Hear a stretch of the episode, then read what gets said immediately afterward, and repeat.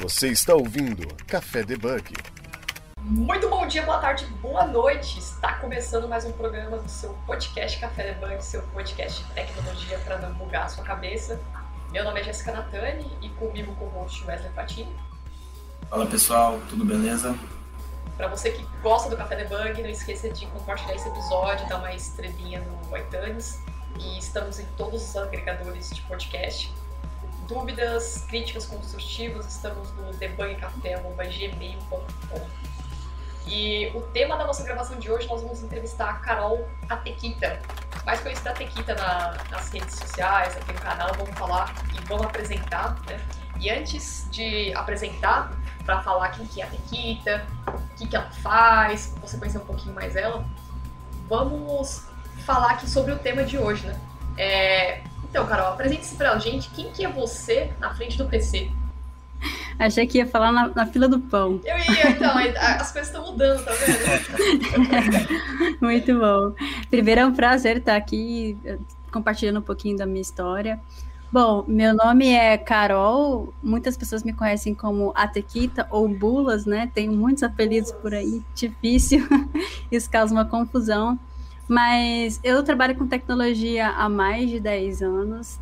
E a minha história foi uma história de migração de carreira mesmo, porque eu me formei em design gráfico, né, artes visuais, meio nada a ver, e me descobri na programação, na possibilidade de desenvolver jogos. Então eu me apaixonei na faculdade mesmo, migrei de área e, e fui fundo nesse sentido de, de aprender mesmo programação, ser autodidata, porque eu não fiz nenhuma formação acadêmica, né? E me descobri como, como desenvolvedora. Estou trabalhando com trabalhei com jogos durante muito, muito tempo, ainda trabalho, mas não é minha atividade principal. E hoje eu compartilho conteúdo, que virou uma paixão também, compartilhar conteúdo. Algumas pessoas devem conhecer meu canal, que é a Tequita Dev, onde eu falo sobre carreira freelancer e jogos. Então hoje eu compartilho conteúdo, sou desenvolvedora e tenho essa paixão por tecnologia.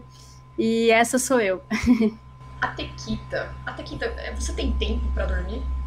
Porque você, Cara. você, você desenvolve, você cria, você é freelancer, né? Porque trabalho freelancer já não é tão simples assim. Tipo, é já, eu acho que seja um pouco mais. É, é muito corriqueiro, né? Então você cria o conteúdo, você cria jogos também, né? Jogos em aplicativos iOS. É somente iOS ou Android também? Somente iOS, Somente focada nisso. Legal. Cara. E você tenha nesse tempo ainda para gravar com a gente, olha aí. Conta um pouquinho assim pra gente. É, vamos começar aqui pela pauta, né? É, um pouco mais sobre você, como que você entrou nessa carreira e que, por, que, por que você decidiu fazer, criar conteúdo, mesmo sabendo que demanda muito tempo, é, ainda mais para canal, eu não sei como que é para youtubers, né? Porque eu sei que para gravar podcast dá um pouco de trabalho. Agora, para fazer conteúdo, fazer as edições, acho que é mais trabalho ainda. Né? E o que, que, surgiu essa ideia de começar a criar e divulgar conteúdo assim?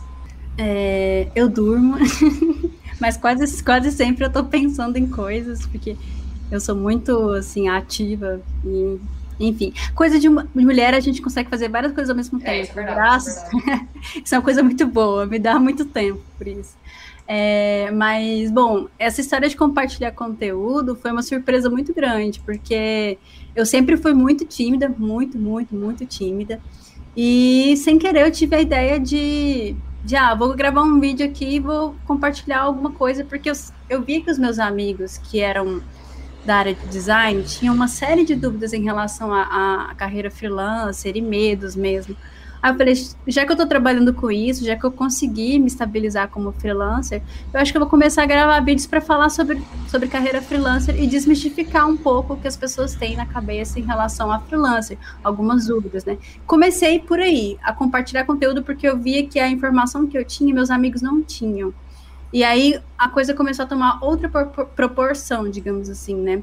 É, e aí eu consegui patrocinador que, que apoiou no meu conteúdo, mas não foi no sentido de, ai, ah, vou virar uma criadora de conteúdo. Foi mais no sentido de vou compartilhar uma informação, vou ajudar as pessoas, e à medida que eu, com que eu fui ganhando visibilidade, eu comecei a trazer também a tecnologia para os meus conteúdos. Eu falei, ah, vou falar sobre o que eu gosto, sobre o que eu sou apaixonada e divulgar isso também por questão de representatividade, de ser uma mulher falando sobre tecnologia, para a gente tentar, é, digamos, mudar esse panorama que a gente tem de poucas mulheres programadoras aí. Eu vi essa possibilidade e eu sou muito engajada nesse sentido, então acabei me apaixonando por criar conteúdo. E não imaginava que fosse tão difícil assim, para ser sincera. A gente olha as pessoas criando conteúdo e fala, poxa, é blogueirinha, alguma coisa nesse sentido. É trabalhoso, né? é trabalhoso pra caramba. Trabalhar com a sua imagem, passar uma imagem de credibilidade, pesquisar conteúdo, tudo que a gente grava, a gente tem que pesquisar muito antes, porque você acaba se expondo, né? Então, você tem que ter muita certeza da informação que você está passando. Mas é muito bom porque é uma via de mão dupla. Então, quando você compartilha, você aprende também. E eu tenho aprendido muito compartilhando conteúdo. Acho que a melhor maneira de, de aprender é ensinando. Eu Sim. tenho isso para mim. Então, assim, me apaixonei e tem me ajudado muito profissionalmente também, visibilidade e tal. Está sendo uma trajetória muito, muito legal. Maneiro. E em relação ao nome do canal, ao Atequita Dev, de onde que surgiu esse Atequita Dev? É seu sobrenome ou não? Não, não é meu sobrenome e isso causa maior confusão, porque ninguém sabe o nome verdadeiro, essa é a verdade. Eu confundi com a Akita. Akita, aí me veio a Akita na cabeça, mas acho que tem um outro influencer chamado Akita. Tem o Fábio Akita, as pessoas falam é, que é, é meu pai. Seu pai. Mas ele não é meu pai, gente. Eu tenho que desmentir isso, porque toda vez, é, toda vez surge isso. Eu queria um pouquinho da inteligência dele, porque ele é muito, muito inteligente. Mas assim, é... bom, a Tequita, na verdade, é um apelido. E aí eu utilizei esse apelido como o nome do meu estúdio de design na época, né? E aí pegou, virou uma marca, virou a minha marca e todo mundo me chamava de Atequita. Quando eu vim para o YouTube, para a criação de conteúdo, não fazia sentido eu usar meu nome pessoal, porque ninguém ia conhecer. Então, ah, vou usar meu apelido, já que as pessoas já me conhecem como Atequita. Então, foi uma coisa mais nesse sentido, mas eu, eu, realmente é uma coisa que eu não consigo explicar, porque as pessoas, poxa, mas não é seu nome, não é. De onde veio isso, sabe? Mas é, é bem isso, não dá para explicar, mas é. Só sei que foi assim, Atequita. Nesse caso, você se considera uma nômade digital? Porque o trabalho freelancer ele tá quase isso, né? Você trabalhar de qualquer lugar, é, tanto que entregue, né? Você acha que tem alguma, é, não sei se no seu trabalho hoje ou de outras pessoas que, que é freelancer consegue levar assim, mas estão lado a lado, né? Uma digital, um freelancer. Sim, sim. O, o trabalho freelancer te possibilita essa liberdade de trabalhar aonde você quiser, apesar de que com esse panorama da pandemia que nós tivemos aí, muitas empresas adotaram home office e isso acabou se tornando uma realidade não exclusiva do freelancer, mas profissional de TI agora, em sua maioria, está trabalhando em home office, que possibilita a questão do nomadismo, né? Eu não sou nômade, mas por, um, por uma questão de, de prioridades. Eu quis me estabelecer, comprar um apartamento, essas coisas todas materiais. E hoje eu já, tô, já tenho outra mentalidade. Hoje eu já tenho a ideia de fazer essa transição, de me tornar nômade, porque eu entendi que as experiências são muito mais valiosas do que uma vida de juntar coisas materiais. E tem que ter muito esse mindset, mas tem que se organizar para isso. Ser nômade não é fácil, não é fácil manter a produtividade viajando o tempo inteiro, é preciso ser organizado em, em vários sentidos. É preciso também pensar em renda passiva, né? Porque, enfim. Mas é, é uma série de coisas que eu tenho estudado para fazer a transição, mas eu não sou nômade atual, atualmente. É, eu andei pensando nisso porque é, eu já pensei na possibilidade em, sei lá, trabalhar em, sei lá, na praia, por exemplo. Só que é diferente também, né? Eu, eu acho que estou muito apegada às ferramentas. Pelo menos assim, ah, demorei para montar um setup legal, ter um teclado legal, um monitor. Então, será que eu vou ter o mesmo rendimento em outro lugar?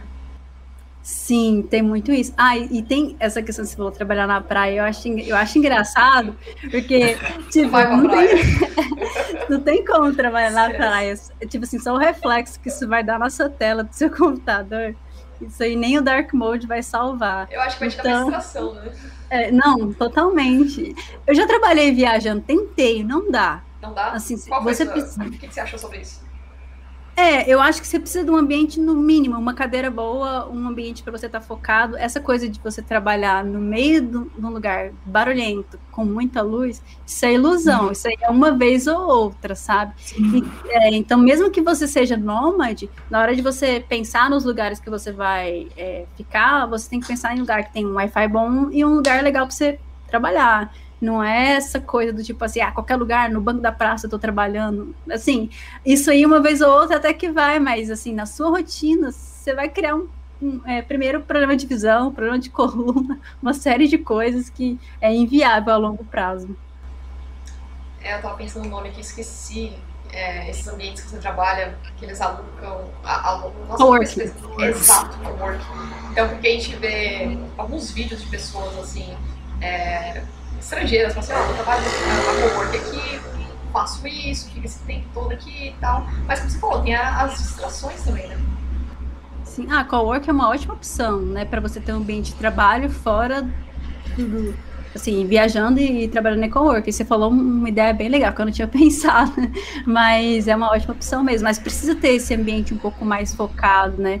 Para você conseguir ter a produtividade. Como que foi a migração de carreira assim para a sua área? Você estava em uma área e você migrou para outra. Como que foi assim para conhecer o desenvolvimento, código? Foi fácil? É, não, não foi fácil. Ainda mais porque a gente está falando de algo que aconteceu há 10 anos atrás. 10 anos atrás, as pessoas não têm noção, mas a internet não era do jeito que ela é hoje. Então, em termos de é, recurso, informação, cara, hoje em dia você tem tantos cursos gratuitos e cur cursos acessíveis na internet. Antigamente você não tinha isso. E até comunidades, né? Fazer contatos, networking. Hoje é muito mais fácil do que antigamente. Então, eu saí de uma faculdade de design sem networking nenhum nessa área de TI e resolvi migrar no sentido, primeiro, uma frustração com o design em si, porque muito do que ensinam na universidade não é o que você presencia no mercado, e acabei me frustrando Sim. bastante com isso. E também eu me encontrei na programação porque eu vi a possibilidade de eu desenvolver os meus jogos. Teve uma matéria no meu curso que chamava mídias interativas. E aí eu falei, ah, vou, vou programar um jogo. Nem sabia como que fazia. Eu comecei a, a comprei livros, né? Porque antigamente era livros comprei livros e fui programar meu primeiro joguinho em Flash. Aí quando eu vi aquilo pronto, eu falei, caramba, eu consigo, não é uma coisa totalmente fora da possibilidade. Eu acho que eu consigo viver disso. Aí eu comecei a migrar de carreira mesmo. Poxa, é uma área que me interessa, me interessa legal, tem muitas oportunidades e eu já sabia que seria um mercado que iria bombar no futuro, porque tudo é tecnologia, então eu estaria investindo em algo que me daria um grande retorno no futuro. Aí eu comecei a estudar, tive a oportunidade, logo quando eu saí da faculdade, de trabalhar no, com uma equipe americana que produzia jogos para o Facebook. Peguei, topei esse desafio, mesmo sem experiência. Foi o maior desafio da minha vida, me rendeu um burnout. Mas foi aí que eu comecei de fato a entrar, a trabalhar como programadora é, sem ser programadora barra designer. Eu deixei o design e, e entrei fundo na programação. No começo eu não consegui focar totalmente em jogos, porque é, o mercado é, aqui no Brasil é um pouco complicado. Então, quando eu saí desse projeto americano, eu ah, vou arranjar outra coisa que me rende dinheiro aqui. Comecei a trabalhar com desenvolvimento web e, em paralelo, fazia os jogos, mas isso não dava tanto dinheiro assim. Até um ponto que as coisas se equilibraram e o jogo começou a ser minha atividade principal, porque eu consegui montar o, o, o meu estúdio é, com os meus parceiros é, sócios, né, a Fanbytes, e a gente começou a, a viver de jogos praticamente. A princípio você desenvolvia jogos para mobile, iOS, assim, desktop?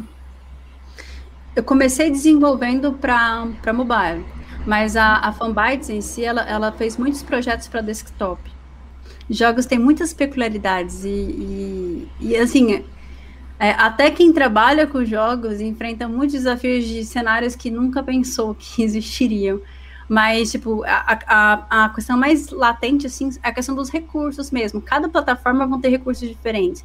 Quando você lida com mobile, você lida com conexão não tão boa assim, então uma coisa que você tem que pensar, e performance, otimização é fundamental, porque a gente tem N dispositivos aí que tem diferença de capacidade e você tem que trazer uma boa experiência de jogo para todos eles. E outra questão que é bem complicada no, mobile é pensar também a jogabilidade, né, os controles para ser fluido. né? É, um jogo de plataforma, por exemplo, um jogo de plataforma, se você traz ele para o mobile, ele não é, não tem a mesma jogabilidade de quando você está jogando no console. Então é muito difícil você conseguir trazer isso para o mobile. Eu acho que a Nintendo foi assim excepcional com, a, com o Mario Kart que eles lançaram para mobile, porque Pô, verdade. a jogabilidade ficou incrível. Assim, eu nem é um dos únicos jogos de corrida mobile que eu achei assim cara, não perdeu quase nada para a experiência que você tem num console. Então, acho que são esses desafios mesmo, jogabilidade, a, processamento mesmo do, do, dispositivo e a questão da internet também. E quando você vai pensar em modelo de negócio, como que isso vai funcionar, né? Tipo, você vai fazer um free to play, como que você vai fazer para o jogador engajar e voltar? Porque no console, ele compra o jogo e é beleza. Agora, mobile, normalmente os modelos de, de, de, de de é, os modelos de negócio não são assim, né? Geralmente você faz um free to play, que você vê propaganda e destrava é, alguns itens lá dentro. Aí você tem que pensar todo um panorama para você fazer aquele jogador se prender no jogo e que tenha história. Então, um jogo mobile, ele nunca morre. Para você conseguir manter o jogador ali jogando, você tem que sempre gerar conteúdo e colocar, disponibilizar coisas novas para ele se manter jogando e para isso realmente ser, né? é, para isso realmente ser rentável. Então tem uma, tem uma diferença muito grande quando a gente fala em console e mobile. E uma coisa bem interessante que eu, que eu queria compartilhar é que quando a gente foi um dos projetos da Fanbytes, a gente ia se aventurar em fazer um jogo em VR, que não deu certo, tá? Ah, tá bom, mas foi uma experiência, né?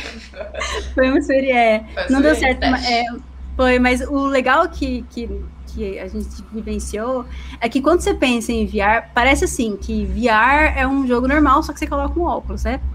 Aparentemente é isso. Mas não é, porque tudo tem que ser pensado para uma experiência VR. Então, os controles de interface, o som. Porque ah, quando você tá. Ah, é... Tudo tem que dar, tipo, dar match, assim. Por exemplo, o som tem que se adequar com os movimentos, que tem que se adequar com a visibilidade, vai, por exemplo.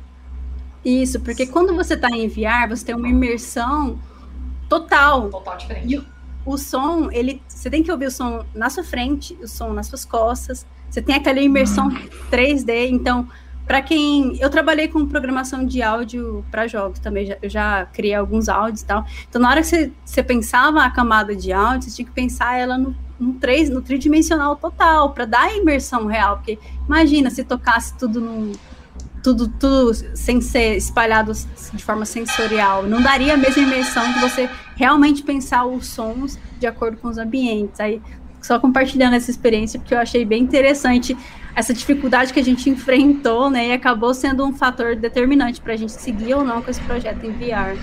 Sim, não vale a pena criar um, um, um, aplica um jogo para VR, tipo assim, falando em termos de custo, de desenvolvimento, trabalho mesmo? Eu acho que vale a pena porque, como tem poucos, os fãs que gostam desse tipo de jogo vão comprar, porque tem poucos que, que realmente geram uma experiência. Mas em termos de, de assim, mas realmente você tem que pensar o seu jogo para VR. Isso gera um custo muito grande, né? Porque pensa, você está segmentando demais. Então, para você fazer seu jogo abranger VR e console e PC, você vai ter muito trabalho a mais, né? Vai ter que reestruturar basicamente uma parte do jogo para isso funcionar nessas três plataformas, digamos assim. Para galera assim que quer iniciar a desenvolver jogos, criar do zero assim um jogo, é, seja ele mobile, desktop, VR, é, qual é o mínimo de noção que precisa ter para começar? É, acho que acho que a base, né, de você saber algoritmos, lógica principalmente, e eu aconselharia é, fortemente estudar é, programação orientada a objetos, que isso aí é a base do desenvolvimento de jogos. Então, você precisa disso para conseguir dar seus primeiros passos, né? A gente tem algumas engines que trabalham com programação visual hoje. Você não precisa, você não precisa codificar para você desenvolver. é uma porta de entrada bem interessante, mas se você quiser ser um desenvolvedor profissionalmente falando, você vai ter que ter essa boa base aí para conseguir trabalhar com jogos, que eu acho que é um grande desafio. Jogos, jogos são muito desafiadores é, e esse é muito.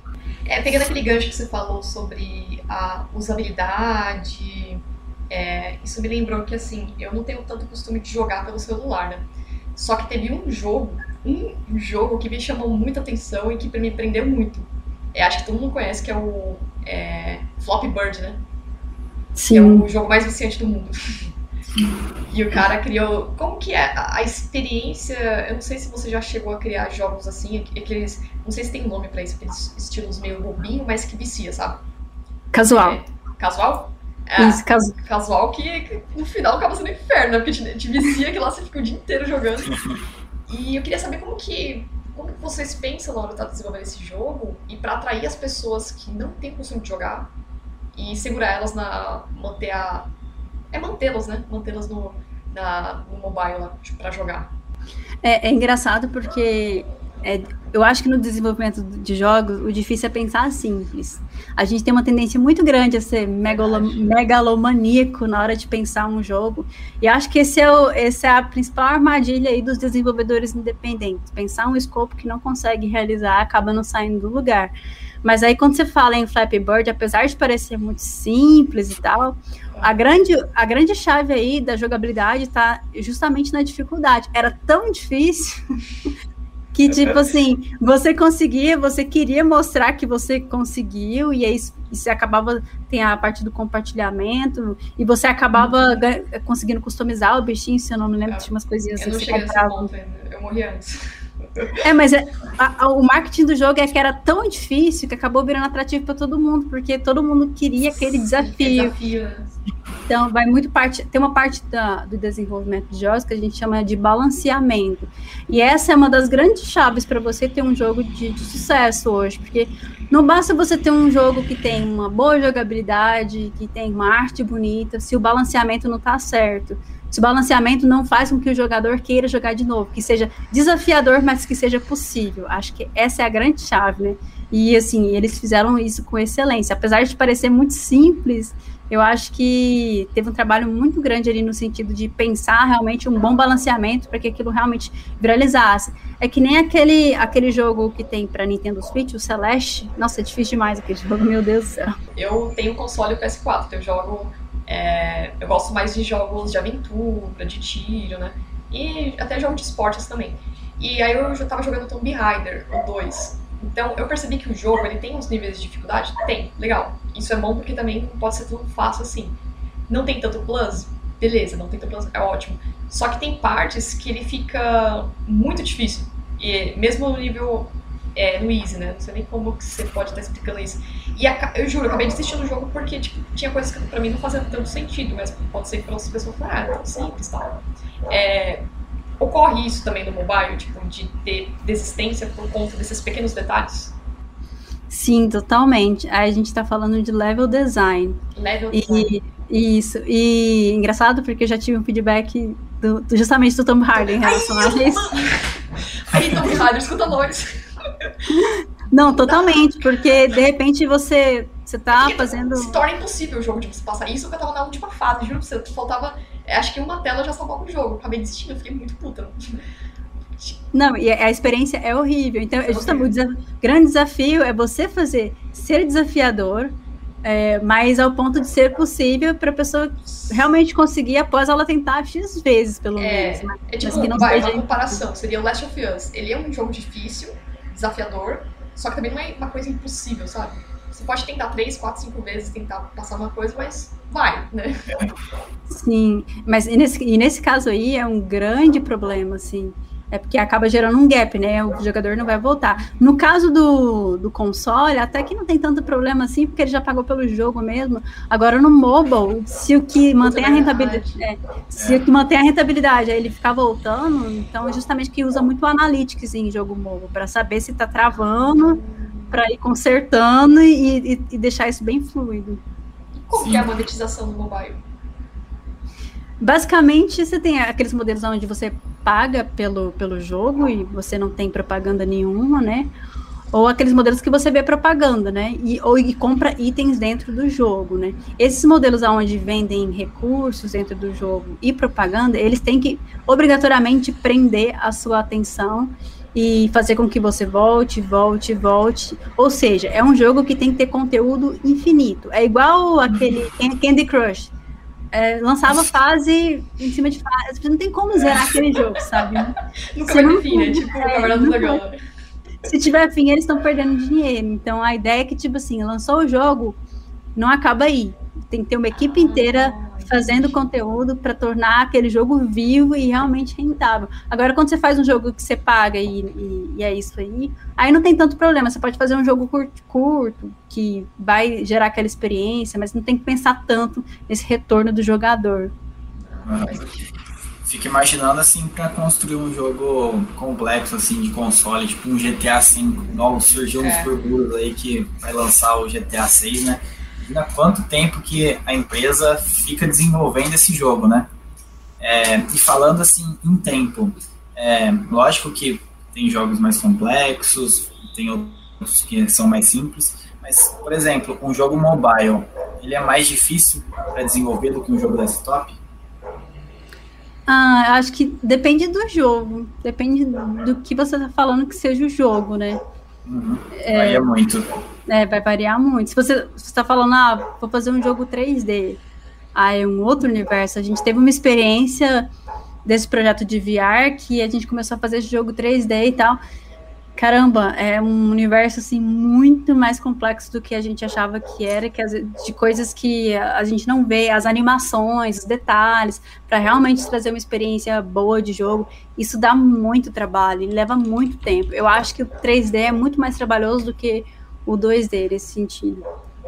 E jogos assim que, por exemplo, um jogo assim que é bem jogado, um PUBG, um Fortnite, que ele é tanto para desktop quanto para Fortnite, quanto para mobile. Ele tem muita variância assim na produção? É, é, aí é um grande desafio, né, para você manter e trazer a mesma jogabilidade, né? Mas acaba que você, com certeza, você aproveita o mesmo projeto, mas com algumas alterações, com certeza, inclusive no modelo de negócio. Eu nunca joguei Fortnite no celular, mas eu não sei como, como que funciona, se, algo, se tem alguma diferença do, do desktop. Mas com certeza uhum. deve ter a nível de interface, de jogabilidade, é, já são outros 500, né? Então, para você fazer um jogo para todos, né, é com certeza muito mais trabalho. É, que eu tava. Eu, eu dei umas olhadas assim em termos de jogabilidade, por exemplo, é o mesmo jogo, só que pessoas que jogavam no desktop só conseguiam jogar com pessoas que jogavam no desktop e, e ao contrário também para mobile. Continuando nessa parte de desenvolvimento de jogos, tudo, eu acho claro que para mobile isso não tem, né? Mas você já chegou a trabalhar em projetos ou ter contato que vocês criam o, o jogo, né? E tem toda a equipe que cria o roteiro do jogo, outro que cria histórias, outro cria os personagens. Sim, a gente já trabalhou num. Um do, esse jogo, eu tô falando desse jogo de VR, é triste porque ele, a gente não conseguiu finalizar ele. Ele mas... isso, né? O personagem, a história do jogo. Sim, foi... foram três anos, é, três anos desenvolvendo esse jogo. A gente tinha, sim, tinha uma equipe para fazer o roteiro, criar os personagens. E é porque é um jogo baseado em. Quando você tem um jogo baseado em narrativa, é muito importante. Então a gente contratou um roteirista para escrever todos os diálogos, mais de 300 diálogos dentro do jogo. E, e fazer o. Como é que fala? O, a persona de todos os, todos os, os personagens que trabalhavam, que estavam no jogo, né? É, foi, uma, foi uma experiência, foi uma produção assim. É, que a gente experimentou várias coisas. Falando assim um pouco de mercado assim aqui no Brasil, no estado de São Paulo, é, em, em, geral assim, como que é o mercado de desenvolvimento de games? Eu acho que é um mercado ainda imaturo aqui no Brasil, no sentido de que você o que eles pedem em termos de requisitos, é, acho que a remuneração não é compatível, porque acaba que exige muito conhecimento de quem está no mercado e, e o, a remuneração não é tão boa se você comparar com outras áreas, por exemplo, é, desenvolvimento mobile, né? Tem uma discrepância muito grande, mas para trabalhar para fora já é interessante, né? Acho que é, o Brasil está amadurecendo nesse sentido. É, a gente pode ver até pelas empresas que, que surgiram, na época que a Fanbart surgiu, é, uma série de empresas surgiram também e tal. E até essa questão da, da, da pandemia acabou reforçando a necessidade de, de, aquecer esse mercado pela demanda mesmo de pessoas estarem mais online, consumirem mais jogos. Foi um momento muito propício para crescer nesse sentido. E eu acho que tem tudo para crescer, é só, no, é só que é imaturo mesmo, mas tem muito futuro o desenvolvimento de jogos. É uma área, pensando assim, é uma área extremamente rentável. O Canadá lucra horrores com, com jogos, né? Então, o Brasil, assim, se investir, se o governo ajudar também no sentido de incentivar essas iniciativas, reduzir impostos com é, equipamentos, né? Sobre o jogo também, que, que tem imposto, né? A, ajudaria bastante. E tem a questão das empresas também, né? Tipo, empresas, por exemplo, ah, eu quero criar uma empresa, então vou criar uma empresa de jogos. Aí, muitas vezes a pessoa acaba desistindo de criar por conta do, do retorno aqui no, no, país, né? Tipo, não ter tanto. Porque, como você falou, o, forte, o foco do desenvolvimento de jogos é muito mais para fora, né? Eu conheço tantas pessoas que trabalham no desenvolvimento dos jogos aqui, sabe? Sei lá. Tem, tem empresas, né? Mas...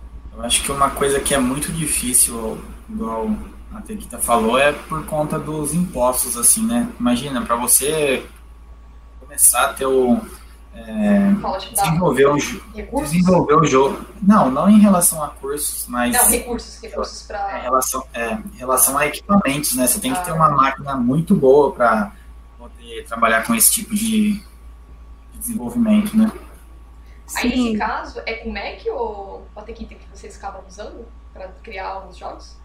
A gente acabou usando os dois. Eu trabalho só com Mac, né? Mas na, no nosso time tinha outro programador que trabalhava com Windows. É até bom porque na hora de compilar, a gente tinha as duas plataformas ali, mas dá para usar qualquer um dos dois. Mas realmente, a configuração da máquina tem que ser boa, especialmente com renderizar um 3Dzão lá, né, consumir memória pra caramba. De placa, né, placa de vídeo. É, mas é, voltando essa parte dos jogos mesmo, o que dificulta é, seria esse que você falou, os recursos que seriam muito caros para poder estar tá mantendo. E aí uma empresa assim não vai querer investir em algo que não tem tanto retorno assim para ela então Isso. acaba ficando por fora mesmo. É, apesar que o brasileiro é um, um, consumidor gigantesco assim, de jogos, né? Dificilmente você não vê alguém que está jogando, né? Por exemplo, é, galera que pegava bastante ônibus assim é, para viajar, ou tava lendo, ou tava jogando enfim, é um mercado bem, bem gigante que vale a pena investir, né? Eu acho que a, uma das grandes dificuldades também é porque quando a gente está falando de desenvolvimento de jogos, quando você vira um empreendedor de fato e não quando você está buscando uma vaga dentro de uma empresa já conceituada, é, você está lidando com produto. Produto, de qualquer, em qualquer forma, é complicado, porque você está lidando, lidando com a aceitação daquele produto, como que aquele produto vai se comportar na, no mercado, e tem tudo isso que você tem que pensar antes do seu jogo ir, ir para o ar. Então, assim, é igual uma startup. A gente tem um milhão de startups aqui no Brasil, mas quais que vão para frente? Que lançaram esses produtos, né? Então, é, tem essa visão também. O que acontece também é que a galera, assim, quer para ontem as coisas, né? Não é assim que funciona o desenvolvimento de games, né? Então, demanda um bom tempo para é, estruturar o projeto, para começar a construir e, e, assim por diante, né? Um bom exemplo é o Cyberpunk, né? Quantos anos demorou para lançar isso? Cara, eu acho que o Cyberpunk é um exemplo muito bom do que eu falei de megalomania, sabe? De você não conseguir. Porque... Não, mas se você for olhar qualquer desenvolvimento de jogo, todos atrasam. Todos atrasam. Sim. Porque você não consegue mensurar com exatidão. É, porque realmente é muito desafiador. E outra coisa, no desenvolvimento de jogos, é, a, a construção do jogo, do jogo continua quando você está fazendo polimento, validação com, com o usuário. Então, de repente, você fez ali testou, ah, precisa ajustar aqui, ou não está tão legal, a gente precisa criar outra coisa, e acaba que nunca acaba, acaba que nunca, nunca acaba. Para você chegar num resultado, você não consegue ter toda essa visão quando você está montando o escopo, acaba que ele é construído no desenvolvimento mesmo, sabe? A gente fez uma gravação, só interrompendo aqui, de testes com a Letícia Mine, e eu fiquei pensando, cara, como que seria a parte do, do teste dos, dos jogos, né? Porque vai ter a pessoa que vai ter que jogar, tudo. E imagina você falando de um projeto de jogo, game, né? Que demora anos Aí é ter que retestar, fazer tudo, jogar aquilo várias e várias vezes. Né? Sim, porque a gente está falando muito testar a experiência é uma coisa muito complicada de você mensurar. Assim. Uma coisa é testar se está funcionando, beleza. Outra coisa é testar a experiência e ver se aquilo realmente está engajando, se realmente está fazendo sentido, né? Eu acho que é igual todo produto, né? O produto é, vai pela usabilidade do usuário, né? Se ele consegue, se o produto é, supre as necessidades do usuário, no caso o jogo é um passatempo, é para ele distrair e afins, né? Então, vai muito além disso, né? Isso, com certeza. Agora falando sobre uh, desenvolvimento de aplicativos nativos iOS, Watch, Watch iOS, Apple. Eu queria entender um pouquinho mais sobre, uh, sobre esse mercado também, sobre como que é, porque, é, como falei, eu trabalho com web e eu acho que eu hoje no momento só vejo web e arquitetura, assim, né, na parte de aplicação web. Agora, eu não sei como que, como que é feito essa parte do. Acho que não sei se é a mesma coisa também. O aplicativo. Tem muita mudança. Você poderia contar pra gente?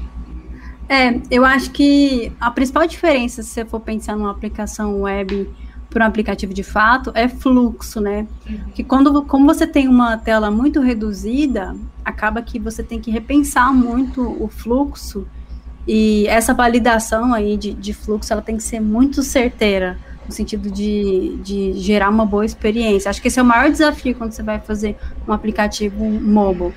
O mercado nativo, é, hoje, hoje a gente tem várias tecnologias aí híbridas no mercado, mas o mercado nativo ainda tá bombando pra caramba. A necessidade de profissionais especialistas em plataforma é muito grande.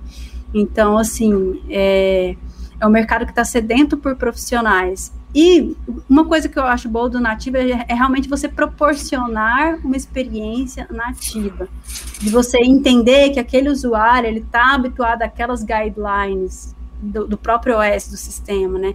Não querer fazer um aplicativo igual para os dois, né? E entender que cada usuário tem uma diferença. O Android está acostumado com a interface de um jeito, o iOS de outro jeito, e você pensar o seu produto para o seu usuário, né? Esse é o grande diferencial que eu acho que, que o nativo traz, além de toda a integração, performance, possibilidades, agora a gente tem os app clips, né, de integração com o WatchOS, então é, sou muito apaixonada por desenvolvimento iOS, eu gosto bastante. E eu acho que alguém que vai entrar nesse mercado como desenvolvedor iOS tem que ter muito, tem que estar muito imerso no, no, no ambiente da Apple mesmo e, e, se enxergar como usuário, né? Porque querendo ou não é diferente. Eu vi que você desenvolve para é, Apple Watch, assim, Watch iOS, né? Como que é esse desenvolvimento? É igual o desenvolvimento mobile mesmo? É, a, a work, workspace que você usa é o mesmo, é o Xcode e tal, só que tem algumas limitações, né? E com certeza o maior desafio aí é a questão do tamanhozinho da tela do WatchOS. Então, você pensar em como que essa interface vai funcionar com, com, com as possibilidades que você tem de toque, de ação de botão, né? Eu acho que, que esse é o principal desafio aí. Mas o que, o que, me, o que eu acho bem legal é, é os recursos que você tem diferenciados do WatchOS, que é tipo o MIDI Pulse, essas coisas assim que você pode Sim. ter acesso que você não tem no celular. É, em relação, em relação também a a Apple TV. Eu acho que eu nunca vi uma Apple TV, para falar a verdade. Eu nunca né? vi. Eu vou até dar uma pesquisada aqui, é. porque eu quero ver como que é. Como que é? O que, que é desenvolvido para uma Apple TV? É tipo uma TV Smart? Não faço ideia. É, a Apple TV ela tem um, um, um, OS da Apple que roda e você vai fazer um aplicativo para ela. Então, a mesma coisa quando você faz um aplicativo para as Smart TV Android, você faz um aplicativo, só que direcionado para uma plataforma diferente. Tá, mas para eu poder cons consumir esse conteúdo aqui, eu teria que ter o um dispositivo da Apple TV, certo? Sim, sim. Aí, como que funciona? Por exemplo, a gente quer assinar essas coisas, assistir, ela compra esse dispositivo, aí esse dispositivo é conectado na TV, como que é? Isso, ele já vem com, com, com o OS instalado e com uma App Store dentro dele, onde você baixa os aplicativos. Ah. Tá, mas se conecta na TV, isso? Isso, conecta na TV. É tipo um Chromecast da vida. Ah, entendi. De uma maneira mais leiga, o Chromecast mais parrudo, né? Sim, é o Chromecast caríssimo da Apple. Por sinal, quanto que custa esse aqui? Eu nem cheguei a ver o preço. Qual que é o valor desse... Eu não faço nem ideia, para ser sincera, mas eu sei que é caro. Ah, deve ser a qualidade também é outra coisa, né? Ah, com certeza, né? É.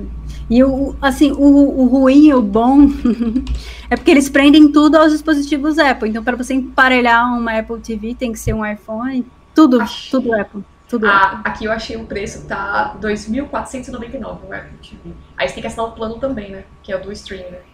Sim, ainda tem ah, isso. É bonitinho o aparelho. É, assim, tudo, assim, tudo da Apple eu acho, assim, em termos de produto, assim, fantástico.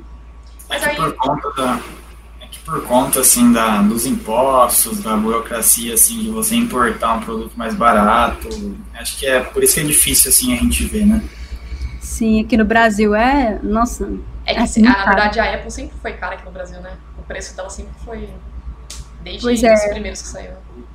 Nos Estados Unidos, tipo assim, é, tanto que até a porcentagem de usuários iOS lá, acho que é, é, bem similar ao Android, não tem tanta diferença aqui no Brasil, porque realmente é muito caro. Não, peraí, lá nos Estados Unidos, então, tem mais usuários Android do que iOS, é isso? Ou é... é... se eu não me engano, tá, assim, tá muito mais dividido, assim, tá quase pau a pau. É porque também tem, entrou ah, tem ainda agora as concorrências, né? Que tem, tá entrando Xiaomi, Samsung, né? Então tá, tá aquela briga de, fala, de dispositivos, ah, tem essa tela, tem isso, tem aquilo. Aí cada um tá lançando uma versão. É, uma coisa que eu fiquei curiosa aqui na parte dos dispositivos de aplicativos para celular, que no caso é o, o Apple Watch, o iOS, é, você falou que ele captura, é igual os outros é, Watch Smart, né? Que ele captura pulsação, essas coisas para mim, eu entendo isso como seria um IoT, né? É, então você me diz que a programação seria a mesma usando Swift C? É Swift ou é Object-C? Swift. Swift, né? É o mesmo usando Swift? Não mudaria nada? Ou teria que fazer, utilizar alguma outra coisa, IoT? Não, não muda nada, porque o, é, a questão do sensor mesmo já está como é que fala? Incorporado no OS. Então, basicamente, ah. você vai importar bibliotecas que você vai ler informações. É muito tranquilo. Ah, é totalmente diferente, né, Wes? Porque se fosse para para IoT, você teria que ter uma. Por exemplo, não, não, não conseguiria programar uma. Ah, não sei, programar alguma coisa em IoT usando, sei lá, Java, C Sharp.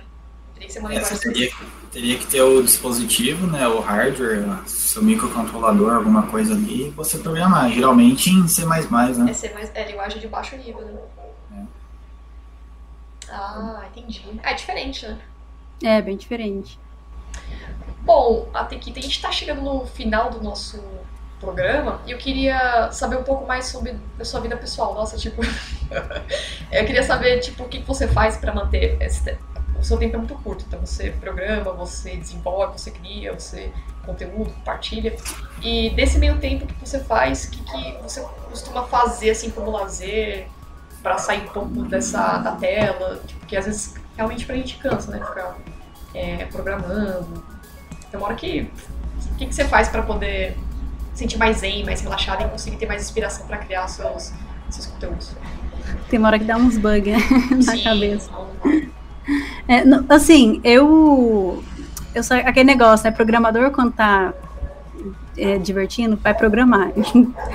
então, assim, eu, eu, programo no meu tempo livre, às vezes. Eu vou mexer com algum projeto pessoal, vou tentar fazer alguma coisa. Mas fora isso, eu gosto muito de assistir séries, adoro séries de serial killers e suspense, adoro isso. E eu, eu sou uma pessoa muito ativa, assim, gosto de esportes, eu faço boxe e tal. Isso me ajuda muito, muito mesmo, porque se você passa oito horas do seu dia sentada, você tem, tem que dar uma, uma movimentada ali para conseguir manter, tipo assim, corpo são, mente sã, né? Então, eu estou sempre ativa e gosto de viajar pra caramba. Eu gosto muito de viajar. Sempre que eu posso, eu tô viajando, né? Acho que é isso. E jogar também. Jogar eu jogo, mas eu não jogo tanto. Olha que engraçado. Ah, legal. Porque... É. Porque a casa de ferreiro espeto de pau, né? É que quando eu jogo, eu começo a pensar por trás e já não é tão divertido assim. Você fica, ah, você já fica analisando, sabe? Aí você pensa assim, ah, putz, aquele programador sofreu muito pra fazer isso. Exatamente. Olha, olha o nível, né, Wesley? É, eu, a pessoa fala assim, ah, tem que ah, o programa no tempo livre aqui, o hobby, né? Eu, eu, eu programa pra pagar boleto, né? Ah, bacana, isso é, isso é legal. Tem que fazer um pouco, sair um pouco da rotina, né? Mas interessante, isso, interessante. Sim, com certeza. Sair um pouquinho da bolha. Sim, exato. Bom, a gente chegou no final do, do nosso programa. Você tem mais alguma pergunta, Wesley, para fazer? Não, finalizado. É, então, é, para você que está nos ouvindo, não esqueça de compartilhar esse episódio. E a Tequita, se tem alguma coisa que você queira compartilhar, algum projeto pessoal, lembrando que para quem está ouvindo esse programa, você pode acessar os conteúdos da Tequita na descrição desse episódio. Né? Você tem aqui, tem o canal dela, tem o LinkedIn, é, que mais tem aqui? Tem o site dela, a Tequita também, Twitter, para quem quiser dar uma tweetada lá, falar que o jogo tá com bug, alguma coisa assim. e se tem algum projeto que você queira compartilhar, tem alguma outra coisa, tipo, momento Jabá, vai. Ah, beleza. É, bom, além de seguir nas redes sociais lá, é, eu vou estar tá lançando o meu curso de freelancer, ainda não está pronto, mas... Ah, legal. Tipo, ensinando como que é ser freelancer? Sim, é um treinamento completo, contrato, parte burocrática, formalização. Então, em breve vai ter esse conteúdo para ajudar vocês que estão querendo entrar nessa carreira, que pode ser muito estável, muito rentável. Então, me acompanha lá nas redes para saber quando que o curso sai, porque ainda não saiu. Ah, show. Eu tô seguindo você aqui no Twitter. Aceita, ah, segue dar um follow no Café de Burger. Beleza. Bom, então... E agradecer, né? Obrigado pelo convite. Foi muito bom bater esse papo com vocês. Sim, então eu acho que para você que tem interesse, é, conhecer mais essa área de freelance, você quer virar um freelancer, putz, eu queria trabalhar, mas quero ser freelancer. Ah, a gente não falou dos sites que deve procurar, né, para freelancer. Se aproveitar e falar agora também, a gente pode pôr na pauta. Sim. É, bom, para você que está querendo começar a ser freelancer, no canal tem alguns vídeos sobre isso, mas você pode usar as plataformas freelancer, como o Workana, o Upwork, no caso de programador, tem o Scalable Path, que é exclusivo para programador, tem o Fiverr também. Nossa, são muitas possibilidades. Hoje, o 99 Freelas, Get Ninjas, que são mais só nacionais. É, mas assim, hoje tem muitas possibilidades como freelancer. Eu, eu, convido vocês a assistirem o conteúdo do canal, porque lá eu faço, falo ah, uma lista completa. E já deixa os links lá também, então. Isso, exatamente. Ah, fechou então. Bom, a Tequita, muito obrigada por ter participado desse programa. É eu sempre falo aqui com Wesley que quem grava uma vez acaba gravando duas a três, então é, só tenho a dizer que sinta-se à vontade para voltar quando quiser, falar algum outro assunto também, quer falar alguma outra pauta. É, e eu só tenho que te agradecer por, por, esse, por ter participado, cedido seu tempo também. Obrigadão pelo convite, adorei bater esse papo com você. Foi, foi legal, foi divertido. Eu. Eu, eu, comecei a entender um pouco mais esse mundo de, de jogos, antes de Apple Watch também. Não sou uma usuária é, iOS, mas foi interessante ouvir, é, conhecer um Legal. pouco mais a fundo. Bom demais, trocar conhecimentos. Muito bom, obrigado pela oportunidade de poder compartilhar isso. Maravilha. Bom, é isso aí. Então, vocês que estão nos ouvindo, não esqueçam de compartilhar esse episódio. E é isso. Até a próxima. Tchau.